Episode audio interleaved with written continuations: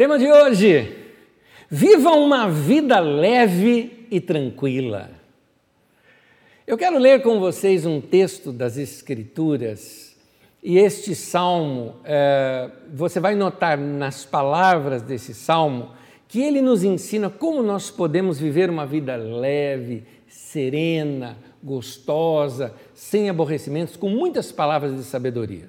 Eu vou fazer apenas uma leitura, partir para minha a, a, aplicação do texto vai ser uma mensagem muito pastoral. Quando eu chamo pastoral, é uma mensagem para o seu dia a dia, para a sua vida pessoal, conselhos de sabedoria para a sua vida. E no final dessa mensagem, nós vamos voltar a esse texto, percebendo o quanto deste texto havia ao longo de todas essas explicações que vou dando uh, uh, ao longo desta mensagem.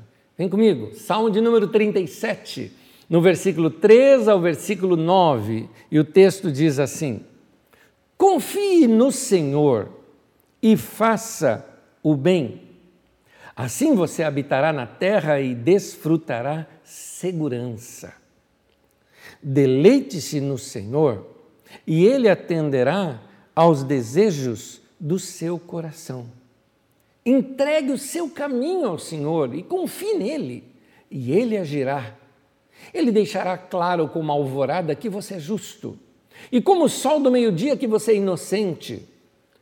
Descanse no Senhor e aguarde por Ele com paciência. Não se aborreça com o sucesso dos outros, nem com aqueles que maquinam o mal. Evite a ira e rejeite a fúria. Não se irrite, isso só leva ao mal, pois os maus serão eliminados mas os que esperam no Senhor receberão a terra por herança. É isso, meu irmão. Amém. Seja assim na nossa vida.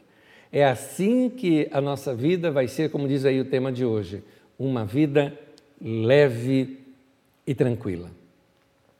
Uma das características aqui da carisma é que leveza é um princípio para nós. Nós temos aqui um código de princípios da nossa comunidade. Os princípios seria mais ou menos o seguinte: é aquilo que eu falo, hashtag na carisma é assim. Tem muita gente usando esse hashtag, talvez de maneira até errada. Quando eu falo isso, eu estou me referindo a princípio da carisma de prática da vida da igreja. Ou seja, aquilo que nos dá a nossa característica, que nos dá o nosso tempero é aquela coisa como você faz na sua casa. Por exemplo, na minha casa nós temos um princípio: lá não se grita um com o outro. Quem grita perdeu a razão. Por quê? Lá em casa é assim.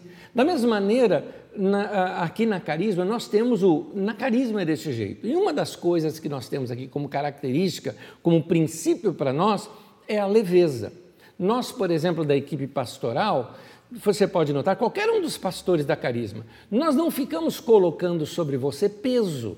A vida já é tão pesada, gente.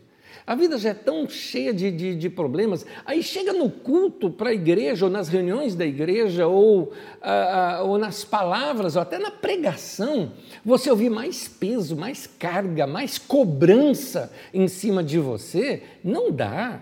É, nós queremos é, ser uma igreja leve, é, sabe, sem peso, sem, sem, sem cobrança psicológica, sem opressão psicológica sobre as pessoas. Eu acho, na verdade, doentio é, alguns pastores que agem dessa maneira, porque é, parece que ele desconta a sua frustração de seu insucesso pessoal na vida das pessoas, ou se sente maior quando é, é, tem pessoas sob seu controle, então eles se sentem maiores por causa disso. Eu confesso para você uma coisa: eu não frequentaria uma igreja pesada, entenda essa expressão pesada. É, eu não frequentaria. É, quando eu falo que a carisma trabalha com leveza, não confunda leveza com leviandade. São duas coisas diferentes e opostas. Longe de nós toda leviandade. O que é leviandade? Leviano é quando você ah, ah, não trata Deus com seu devido respeito, por exemplo, isso é ser leviano. Aqui nós levamos a Deus muito a sério, muito a sério. Mas é importante que a gente saiba uma coisa: Deus é leve. Deus não é pesado. Por que tem gente que insiste de fazer o contrário? Jesus falou isso lá em Mateus, no capítulo 11, no versículo 30. Ele fala assim: O meu fardo é leve. Ou seja, Jesus está dizendo: andar comigo não pesa, minha mochila não tem chumbo.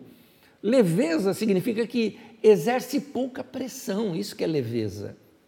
Então, não vamos agir diferente disso. Ora, uh, esse princípio que, que permeia, que, por exemplo, permeia a administração da nossa comunidade, quem trabalha aqui conosco sabe como é que é.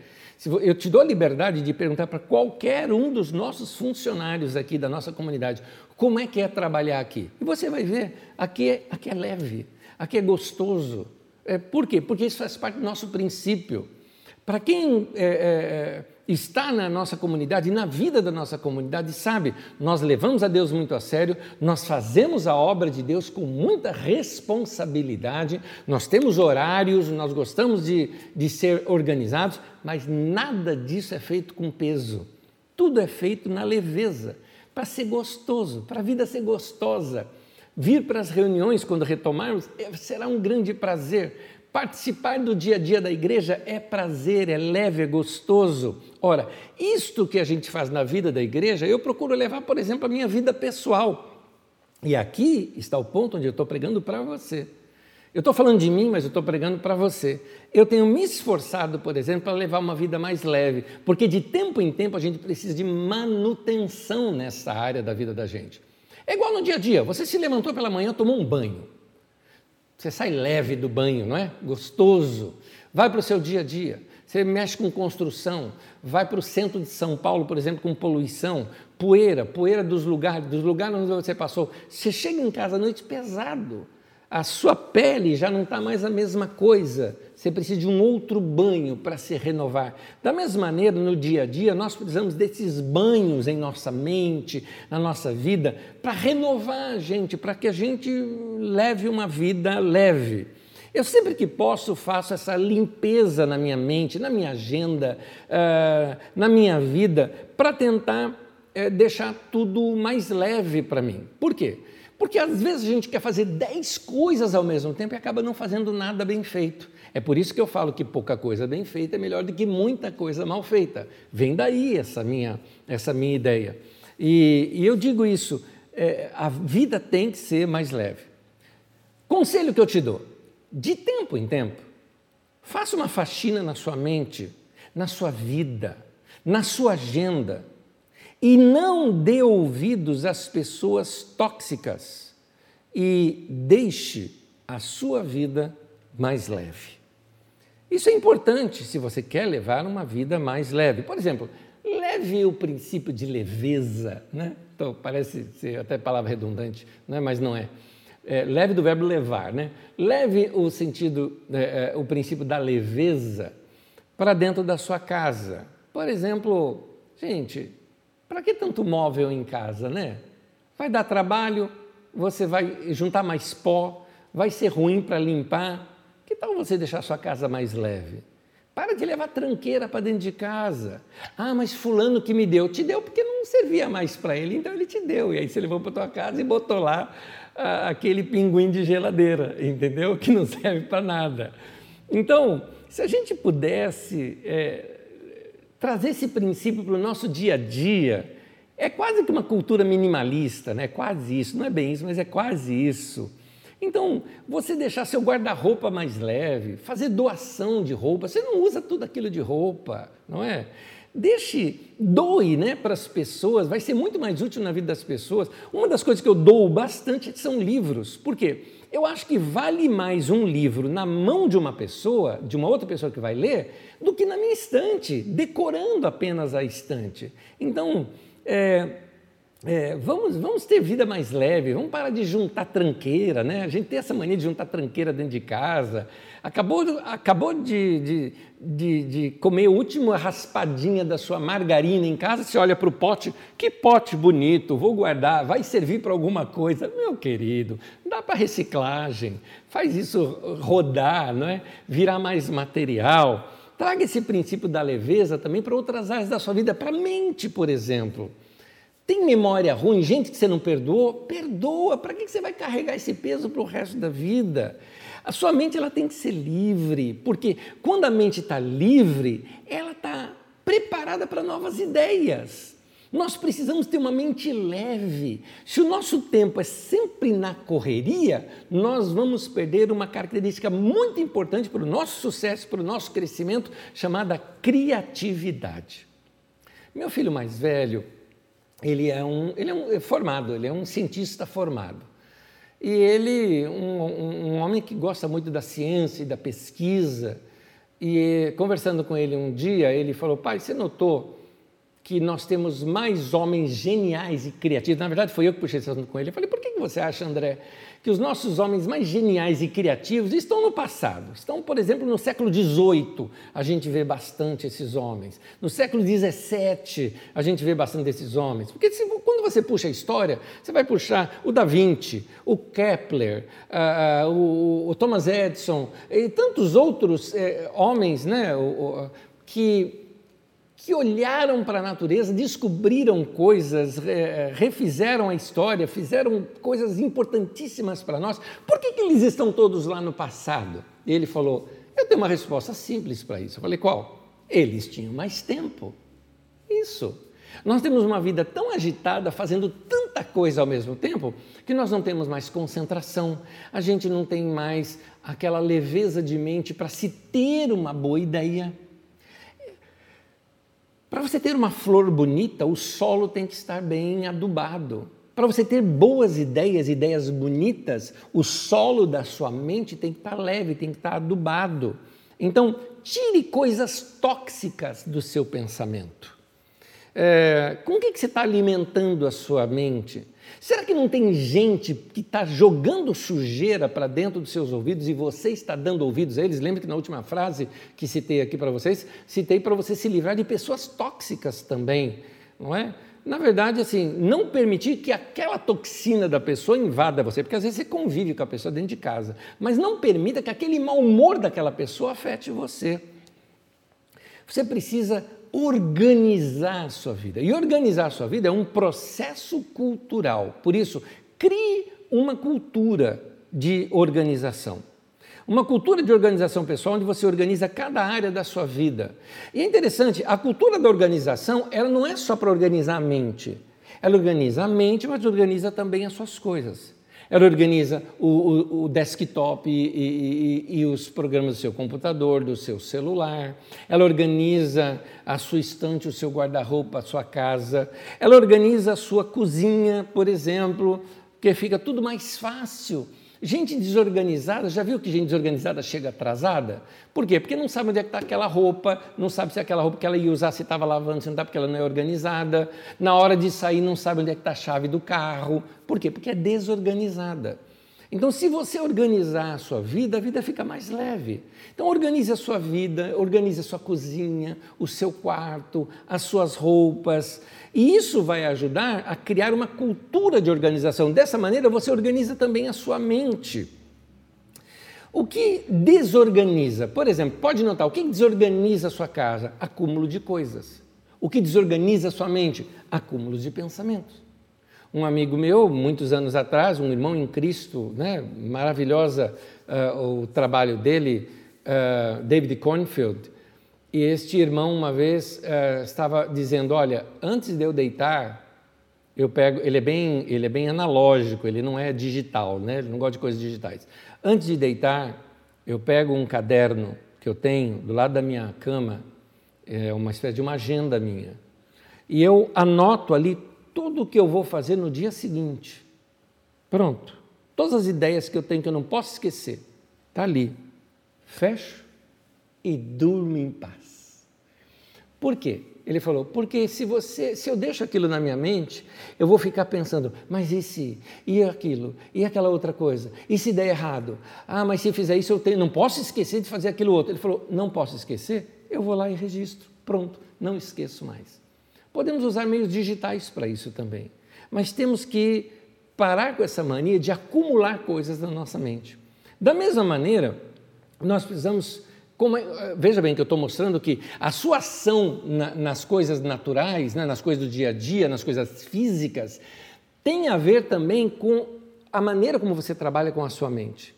Uma mente tranquila, vazia, no sentido vazia, no bom sentido, né, de organizada, né, não aquela mente cheia, carregada é uma mente leve, faz com que a pessoa se comporte de maneira leve com os outros e que ela também deixe tudo leve ao seu redor. A casa fica mais organizada na mão de pessoas que têm a mente mais leve.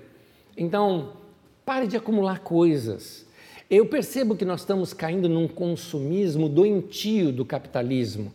É aquele consumismo que é o consumismo para tampar o vazio da alma. Muita gente compra, compra, compra, compra coisa, porque o comprar dá a ele uma excitação, dá a ele um prazer, dá a ele uma sensação de que está preenchendo algo, mas aquilo passa em minutos ou segundos. Então, como cristãos, eu acho que nós devemos optar por uma vida mais simples. Quando eu falo uma vida simples, não é uma vida de carência, não é ficar faltando coisa, não é isso que eu estou falando mas uma vida que questiona o que de fato é essencial, o que de fato é necessário para a minha vida. A nossa geração, ela confunde, por exemplo, fartura com desperdício. Você vê isso em festas de finais de ano e tudo mais. Como a gente desperdiça comida? A vida mais leve, ela começa com uma mudança de mentalidade. Quando eu coloco o, o meu foco naquilo que eu tenho já, mais do que naquilo que eu não tenho.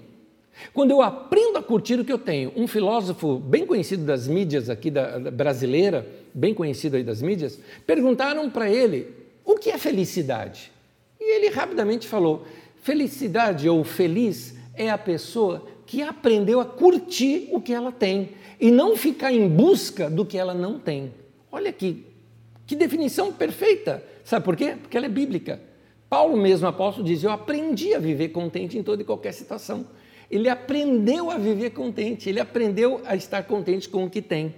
Então, tira aquela ideia de que seu uh, grande objetivo é a próxima conquista. Uma pessoa que vive assim, ela nunca para, ela nunca desacelera, ela vira uma. uma, uma uh, passa a ter uma vida cansada. Imagine um motor de automóvel que nunca pare. Imagine alguma coisa que fique só acelerando o tempo todo. Vai se desgastar e vai se dar mal. Então, é, não se engane, esse desejo que a gente tem por objetos novos nunca vai ser saciado. A gente sempre vai querer mais. Portanto, segure um pouquinho, porque isso vai acabar com suas finanças, vai fazer você gastar o que não tem, vai se desorganizar financeiramente e vai acumular tranqueira na sua casa. Então, se pergunte assim: o que realmente me traz felicidade? O que é importante, o que é essencial para mim? É aí que eu trago no nosso tema de hoje também. Vida leve e tranquila é isso. Eliminar o excesso para abrir espaço para as coisas que realmente importam. Eu vou repetir. Vida leve e tranquila é isso. Eliminar o excesso para abrir espaço para as coisas que realmente importam. Meu querido, o que, que realmente importa? Você, eh, você já ouviu uma frase minha que eu falo: as melhores coisas da vida não são coisas, é gente, é tempo com as pessoas que você ama. Procure ter esse, eh, eh, essa, essa forma mais leve de levar a vida, porque a vida fica melhor assim. Uh, você fica sempre querendo consumir, consumir, consumir, querido, gaste menos do que você ganha. Porque é, você precisa pensar melhor antes de tomar as decisões de compra, porque tem dívidas que você faz que elas eram desnecessárias. Só depois é que você vai notar que você está pagando um negócio, você vai falar, puxa vida, eu não deveria estar tá pagando aquilo. Então, pense do outro lado. Eu quero ter paz. Sim, eu estou me referindo à paz e à liberdade de não dever nada para ninguém, de ter uma vida organizada. Eu não estou dizendo que você não possa comprar prazo, não estou dizendo que você não possa fazer prestações, mas eu me refiro a você não atrasar pagamento, não rolar dívida. Talvez aquilo que hoje você está pagando dívida não precisaria ter sido comprado, você não precisaria ter assumido aquele compromisso financeiro. Quando você está desorganizado é, financeiramente, Isso perturba você. O contrário é verdade. Quando você está organizado financeiramente, você tem a liberdade e o poder de escolher onde você vai gastar o seu dinheiro e se quer gastar. Então, que tenhamos uma vida com mais saúde financeira. É, você precisa tomar essa vacina contra o consumismo. É isso que a gente está precisando. Um dos sinais de que estamos desorganizados é que essa nossa desorganização começa a refletir ao nosso redor. Eu costumo dizer que uma casa desorganizada é só a ponta de um iceberg. Porque tem mais coisa lá atrás, na vida da pessoa, do que aquilo que está aparentando na casa.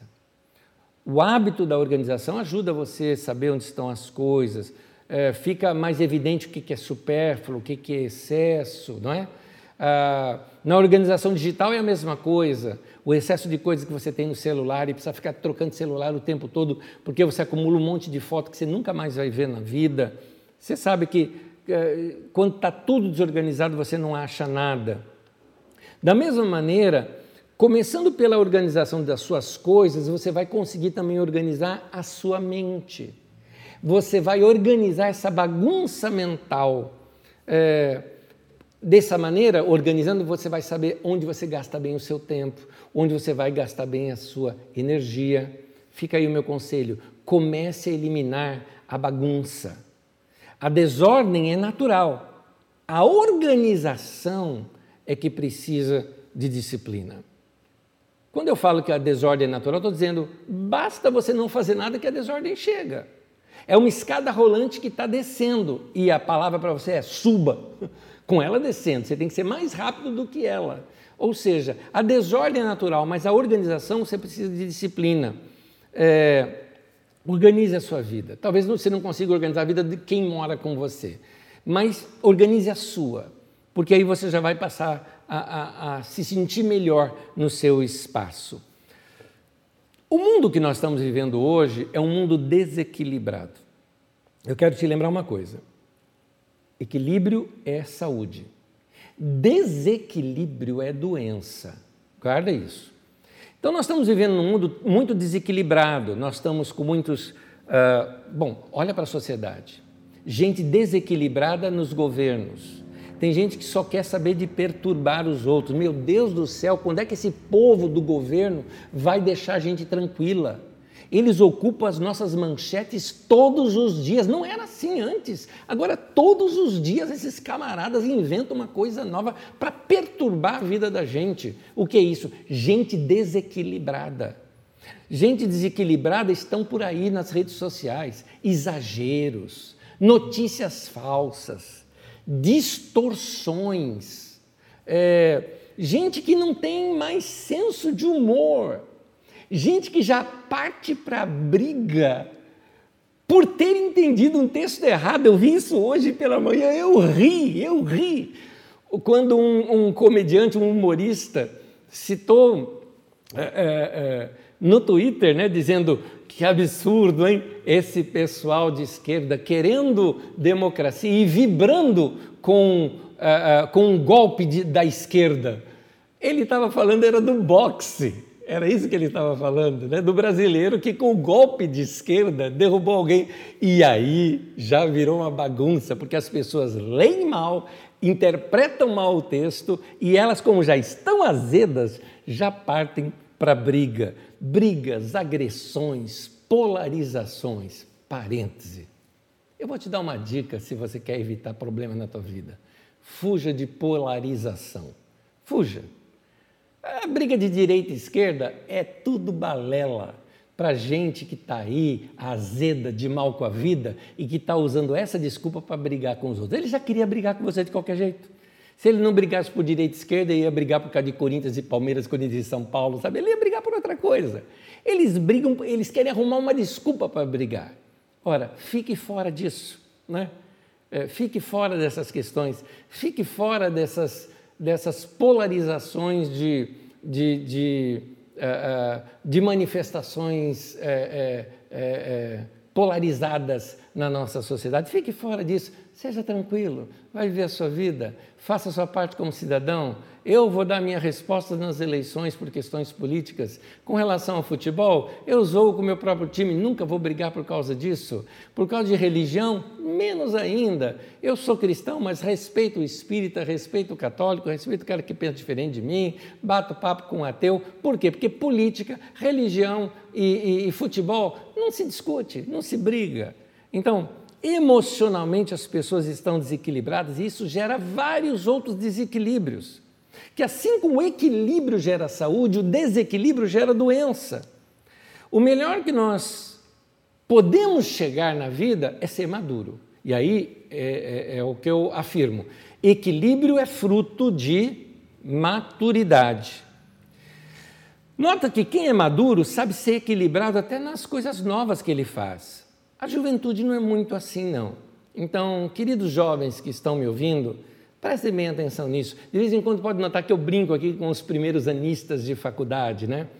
Às vezes a pessoa, quando ela entra na faculdade, ela acha então que ela já sabe tudo, que seus pais são os ignorantes, maravilhosos são seus professores. É o primeiro anista de faculdade, ele fica assim, se julgando dessa maneira. Paixões da mocidade, não é? Como Paulo cita para Timóteo.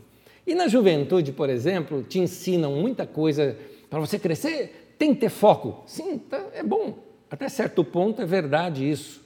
Mas eu queria te falar uma coisa. Foco demais também desequilibra. Vive para o teu trabalho para você ver. Você vai ter um problema cardíaco. Foco demais se desequilibra, inclusive mentalmente, em qualquer área da vida. Quer ver um exemplo? Vamos supor que você não anda bem de saúde, e alguém chega para você e te dá conselhos: olha, você precisa então se alimentar corretamente, você precisa fazer exercícios e você precisa ter foco. Está certo esse conselho.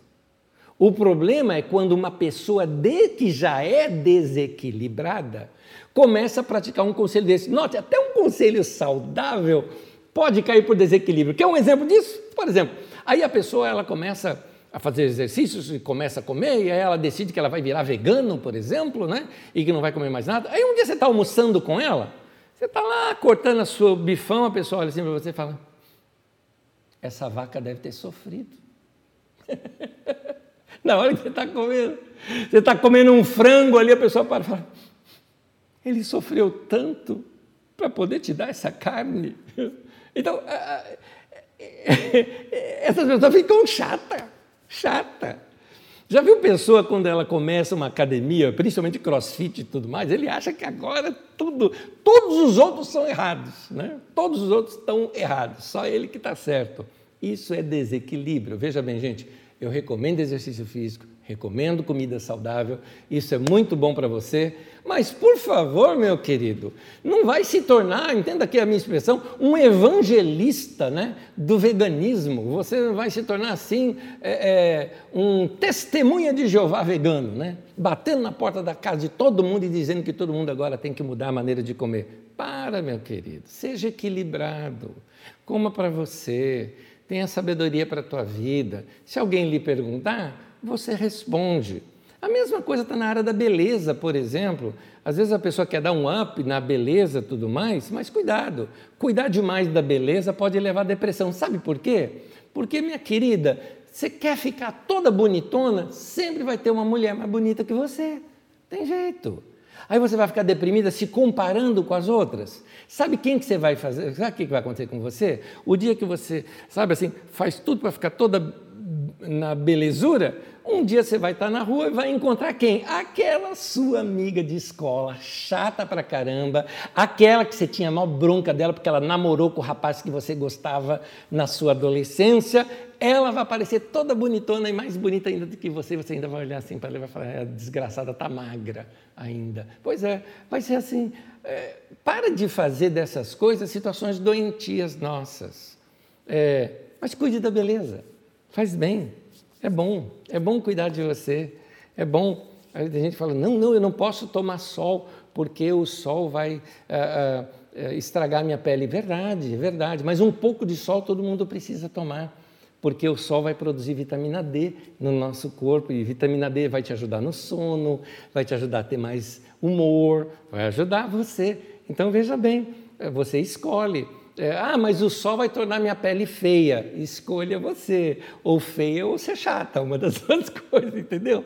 É, é, algumas coisas são necessárias para a nossa vida, porque tem coisa que não dá para andar junto, não dá para andar junto. Mulher, moça, solteira, por exemplo, você está assim, ah, eu quero um homem bonito e inteligente. Esquece, ou é bonito ou inteligente, as duas coisas. Não dá, minha querida, tá bom? Não dá. Então, é, vamos cuidar da vida, vamos cuidar da vida. É bom estudar? É, mas quem estuda demais perde o sono, fica um zumbi durante o dia. Tenha equilíbrio, volto a falar equilíbrio, equilíbrio, equilíbrio. Olha o meu conselho: o desequilíbrio adoece. O desequilíbrio nos adoece. E acabamos por descontar a nossa frustração nos outros que estão por perto. Quando a gente está é, é, frustrado com algo, e o desequilíbrio faz isso com a gente, a gente desconta em quem está perto. E quem está perto da gente? A gente? As pessoas que a gente mais ama. Aí o mau humor a gente desconta nessas pessoas. Muitas pessoas acabam culpando outras pessoas por sua infelicidade. A pessoa está má consigo mesma e desconta nos outros. Por isso, alguns relacionamentos, eles se tornaram doentes, quase que tóxicos. Quando eu falo tóxico, é que ele contamina a outra pessoa. Quando um sempre culpa o outro por algo, isso em todas as relações, queridos. Na relação do casamento, mas na relação também de pais e filhos, na relação de amigos, colegas de trabalho. Você tem um problema no trabalho, você desconta em casa nos seus pais. Você tem um problema é, no seu trabalho, você desconta na sua esposa, nos seus filhos. É, e assim nós costumamos a lançar culpas sobre os outros, e isso é doentio. É, sabe aquela pessoa que, que gosta de sempre fazer o outro se sentir culpado? Por exemplo, um dia você esquece de fazer algo para a pessoa, a pessoa te pediu um favor, você não fez. Aí a pessoa te fala: é, para todo mundo você faz, menos para mim. Geralmente mudam o tom da voz, né? menos para mim. Geralmente mudam, assim, para dramatizar um pouco. Sabe aquelas pessoas que viram assim, um artista de novela para falar dos seus problemas? Na verdade, ela está querendo, ela está com culpa dentro de si, ela está com problema dentro de si, e ela quer lançar essa, quer que você se sinta culpado naquele momento. Adolescentes fazem isso, porque adolescentes, às vezes, muitas vezes, estão numa fase da vida em que a vida está em transformação. Mas às vezes nessas transformações tem uma frustração emocional de um namoradinho, de uma namoradinha ou de alguém que eles gostaram e que está com outra pessoa que não deu certo. Ah, daí eles descontam nos pais, descontam nos amigos, descontam nas outras pessoas. É, pais também que descontam nos filhos, né? Já viu o pai dando sermão, gente? É, tem uns pais aí que ele, ele acha que tudo do tempo dele era melhor do que hoje. No meu tempo, eu usava que chute. Por que, que não usa hoje? Usa nada. Você não gostava daquele negócio que apertava o seu pé? Pode parar com isso. Chega assim para o filho e fala: É, você não lava louça, você não ajuda sua mãe. Eu, quando era novo, trabalhava fora, ajudava em casa, arrumava a cama, lavava, passava, cozinhava. E a sombra dele dizendo: E até hoje fica mentindo sobre isso, porque você não fazia nada disso. Essa que é a verdade. Né? Então, ele quer, na verdade, lançar culpa. Lançar culpa sobre seus filhos não vai resolver o problema. Vai lá, bate um papo e fala: Meu, tem que dividir o trabalho aqui de casa, vamos ajudar. E acabou, ponto. Não precisa ficar lançando culpa em cima. Já viu mulher, por exemplo, casada, que fica sempre se jogando o marido contra a mãe ou algo parecido? Ou seja, você não fez algo para ela, ela fala: hum, se fosse para sua mãe, aí você faria. Então fica tentando lançar, sabe, culpa no outro. É, tem gente assim, gente, gente, vamos levar uma vida mais leve, gente, sabe? Ah, você não ligou para mim. É, para, gente saudável não é assim. Tem uma historinha, eu já contei essa historinha para vocês, porque foi uma grande lição para mim, mas que de repente pode servir para vocês. Até porque, quando eu estiver bem velhinho, eu quero ser que nem igualzinho essa senhora que eu vou lhes contar. Essa senhora era uma tia-avó minha, irmã da minha avó.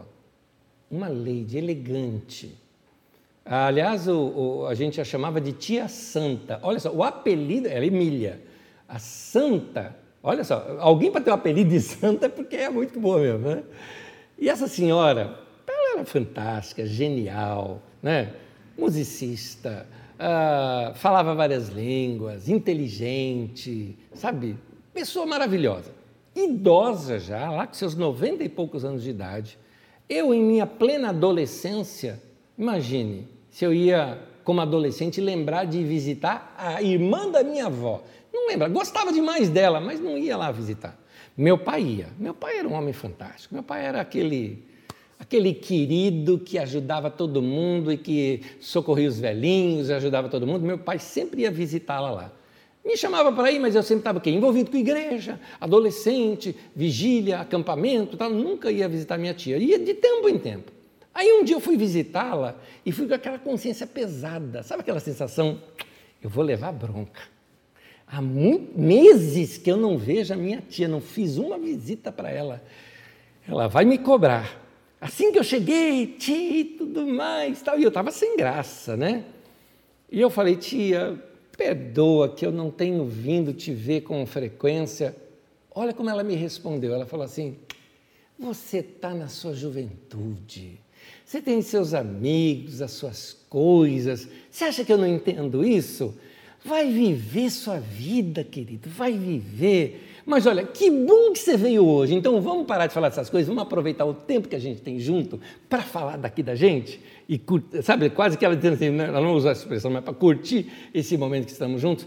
Olha que pessoa leve, gente. Leve, saudável, sem cobrança. Não colocou a cobrança sobre o outro. Pessoas saudáveis são assim. Então, tem muita gente que gosta de jogar culpa. Tem gente que gosta de jogar culpa. Pastor, pastor, qualquer coisa, culpa é do pastor. O salão de reunião está tá quente ou está frio, culpa do pastor. Está demorando para voltar às reuniões, culpa do pastor. Né? Tudo é culpa. Ah, sabe aquela coisa? Você não veio me visitar. Aí você responde, eu estava num velório. É, mas aquele estava morto. eu estou vivo. Gente, que coisa. Eu me lembro tempo atrás do escândalo que uma irmã fez na minha frente, porque eu não podia realizar o, o, o, casamento dela. Escândalo, chorou e tal, fez drama, sem entender o meu lado, o, o compromisso que eu já tinha na mesma data, não tinha como. Outras pessoas já são leves. Eu lembro recentemente, uma irmã muito querida, deve estar até me assistindo, ela me convidou para o casamento dela e eu, com maior vontade de fazer, quando fui ver na agenda, eu já tinha um casamento agendado para a mesma data. Ao explicar para ela isso, eu com muita dor no coração, porque eu gosto demais da família e tudo mais, eu falei, Nésio, tudo bem, está tudo bom. O importante é saber que você gostaria de estar e tudo mais. Olha que coisa linda. Então, é, vamos tirar a culpa das pessoas, sabe? Para de, de, de pressionar a vida das outras pessoas. A maneira como você fala, muitas vezes, sufoca as pessoas. Uh, Muitos de vocês podem estar em crise porque não se sente mais conectados com seus filhos, com seus pais, nem com a sua esposa, nem com seu marido. Sabe por quê? Porque azedou o relacionamento. Porque a maneira de você falar sufoca. Você sempre fala com cobrança, você sempre fala com culpa, você sempre lança algo sobre a vida da outra pessoa. Um relacionamento não pode ser sufocante. Nós tornamos a vida das pessoas muito mais pesadas quando nós colocamos sobre elas, sabe, além do peso que elas já carregam sobre si, elas têm seus compromissos, seus pesos, seus problemas, nós também colocamos sobre elas as nossas culpas, o nosso mau humor, a nossa insatisfação. Não faça mais isso. Seja mais leve menos peso, menos culpa sobre a vida das pessoas. Entendeu agora o tema de hoje? Viva uma vida leve e tranquila. Um dos motivos de nós sermos tão pesados sobre a vida das outras pessoas, jogarmos culpa sobre todos os outros, é que nós é que precisamos tornar a nossa vida mais leve e mais realizada. Se a nossa vida for mais leve, a gente passa leveza. Se a nossa vida for mais organizada, a gente passa organização. Se a nossa vida for mais uh, tranquila, a gente vai passar tranquilidade até na nossa maneira de falar. Jesus aliviava a carga dos outros. ele fala: tome o meu jugo, dá o seu jugo para mim, toma o meu, o meu é leve. Traz, vem a mim os que estão cansados e sobrecarregados, e eu os aliviarei. É interessante notar que no contexto Jesus está falando sobre o ensino. Venham a mim vocês que estão cansados e sobrecarregados com essa doutrina dos fariseus, com esse peso da religião que estão colocando sobre vocês. Venham para mim que eu vou aliviar para vocês. O meu fardo, meu jugo é suave o meu fardo é leve. Minha mochila não tem chumbo. Andar comigo é gostoso. É isso que Jesus está ensinando. Gente, vamos pregar o evangelho como ele tem que ser pregado, leve. Vamos ensinar isso para as pessoas viver uma vida leve. Meu irmão, se a sua vida é pesada, eu quero terminar te dando alguns conselhos muito práticos. São conselhos rápidos e práticos que eu quero deixar com vocês. São cinco, cinco conselhos, bem rápidos e bem práticos, que vão ajudar você a começar hoje já a ter uma vida mais leve. Hoje. É assim, passo um, dois, três, quatro, cinco. Tá? Não é nessa ordem, mas todos eles são necessários. Quer ver uma coisa? Primeiro, obedeça às Escrituras e tenha um dia livre. Obedeça às Escrituras, tenha um dia livre. Você já se esqueceu que é mandamento bíblico é, ter um descanso semanal? Está na Bíblia. Olha, né, você guarda o sábado? Não, eu guardo a segunda, mas eu tenho um dia livre. Esse é o meu dia. Eu trabalho de terça a domingo, segunda-feira minha é livre. E eu faço o que eu quiser. Até trabalhar se eu quiser também. Mas eu faço se eu quiser. É meu dia livre eu faço o que eu quero fazer. Quero jogar, eu jogo, quero brincar, eu brinco, quero ficar dormindo, eu durmo. Eu preciso de um dia livre. Então, querido, vai mexer com o jardim, vai plantar, vai desestressar, vai relaxar, vai rir um pouco, tire a tensão, tire a irritação. Ninguém aguenta ficar ligado sete dias na semana. Deus criou o mundo de forma organizada para isso. Deus criou com o sétimo dia. Aliás, quantos foram os dias da criação? Foram sete os dias da criação. Sete dias. E Deus, sendo Deus, não poderia fazer assim: apareça tudo. E tudo aconteceu. É óbvio, o texto de Gênesis não é um texto histórico, é um texto de revelação. É um texto que está mostrando o princípio. Que Deus foi organizado em dizer a cada dia ele fez uma coisa, para mostrar que não devemos nos sobrecarregar. Anésio, mas foram seis dias da criação, no sétimo ele descansou. Esse é o seu engano. O sétimo faz parte da criação. O descanso faz parte da nossa criatividade, da nossa criação. Então você precisa desse dia de descanso na sua vida. Até Deus teve o seu sétimo dia, por que você não tem o seu também? Então tenha um dia livre. Segundo, durma bem. Nada pode substituir um bom sono, querido. Tem que dormir bem. De quantas horas você precisa? Oito, dez? Aliás, você precisa dar ao seu corpo quanto lhe é direito. É isso. Quanto você precisa, você deve. Organize sua vida para isso. Vai dormir mais cedo, vai deitar mais cedo. É importante você ter assim um lugar tranquilo, seguro, escuro, de preferência. É, mas é aquela coisa. Muita gente dorme mal porque o colchão está nas últimas. Ah, é pastor, eu sempre sonho que eu estou no meio do mar, num barco. Claro, o colchão do cara é assim, ele de noite ó, fica se sentindo dessa maneira, não é? Ou se não, falando, pastor, eu sempre acordo com dor de cabeça. O travesseiro dele está cheio de ácaro. O travesseiro está velho, duro.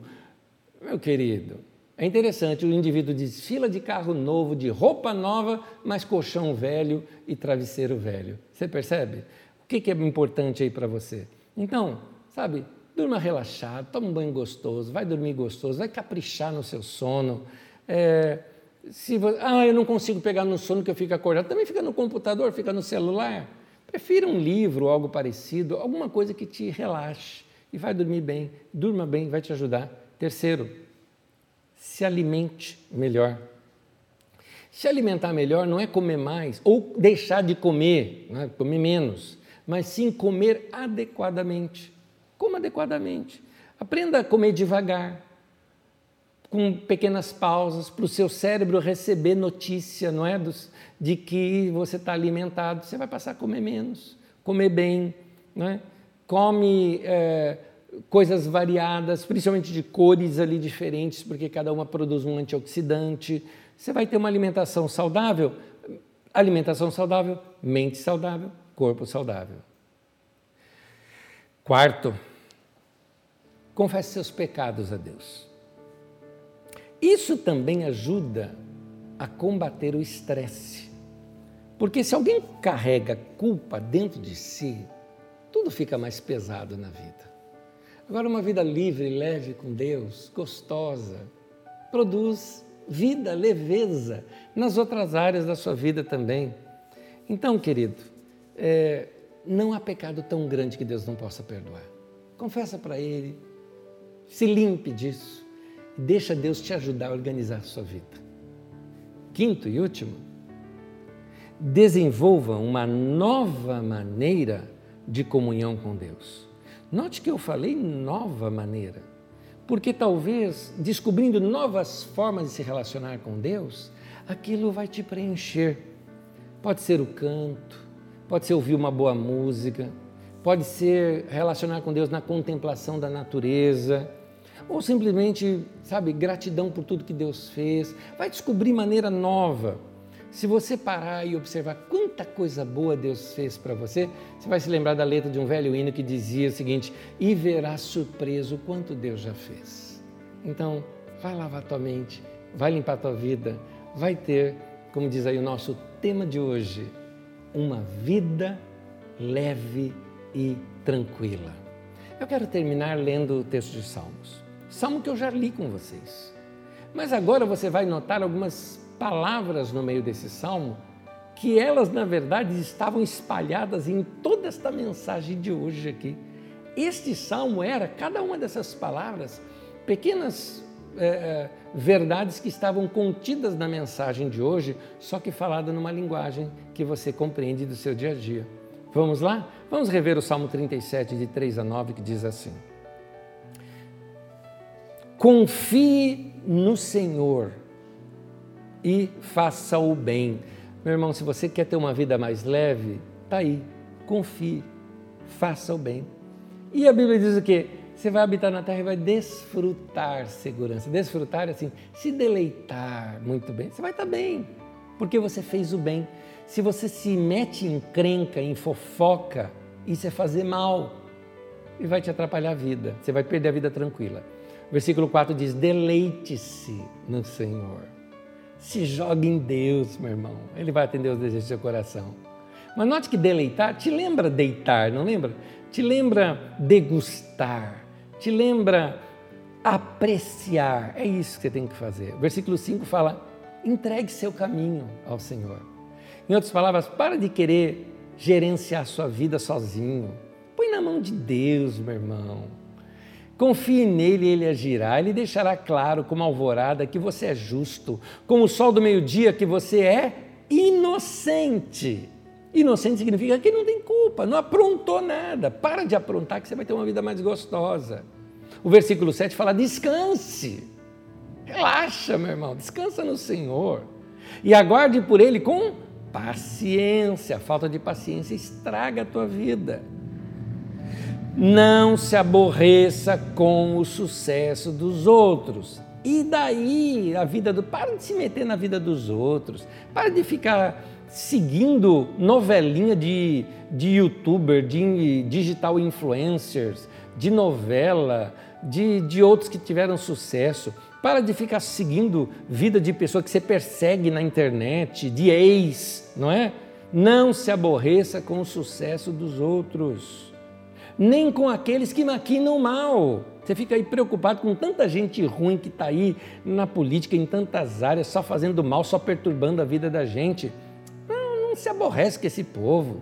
Deixa essa turma para lá, vira a página e usa seu poder de voto depois. Versículo 8. Evite a ira, rejeite a fúria, não se irrite. Note essas expressões. Controla mais seu temperamento. Respira, sai de perto, não responde, evita briga. Por quê? O texto fala: isso só leva ao mal, pois os maus serão eliminados, mas os que esperam no Senhor receberão a terra por herança. Que coisa linda, que salmo, que palavra de Deus para nós, irmãos. Vamos praticar essas coisas. Oremos. Senhor, eu entrego meu coração e a minha mente ao Senhor. E te peço, Senhor, eu faço da, eu acredito que a minha oração é a oração de cada um dos meus irmãos. Eu te peço, me ajude a organizar melhor a minha mente, meu coração, meus sentimentos, minha vida, minha casa, minhas coisas, minha família, meus amigos, meus horários, meu tempo. Me ajude a ter uma vida organizada. Me ajude a ter uma vida leve e tranquila, a praticar a tua palavra para que eu possa passar da tua paz, da tua tranquilidade para tantas outras pessoas que andam desorganizadas, agitadas e irritadas nesses dias. Que a boa mão do Senhor esteja sobre nós e que a tua paz, o shalom do Senhor, inunde toda a nossa vida, inunde os nossos lares e tenhamos dias tranquilos e em paz. Em nome de Jesus. Amém e amém. Meu irmão, minha irmã, eu te desejo a paz do Senhor. Eu te desejo o shalom de Deus. Shalom é a palavra hebraica para paz, que não significa só um sentimento de paz, mas paz a todo o nosso redor. Que tudo ao nosso redor esteja em paz.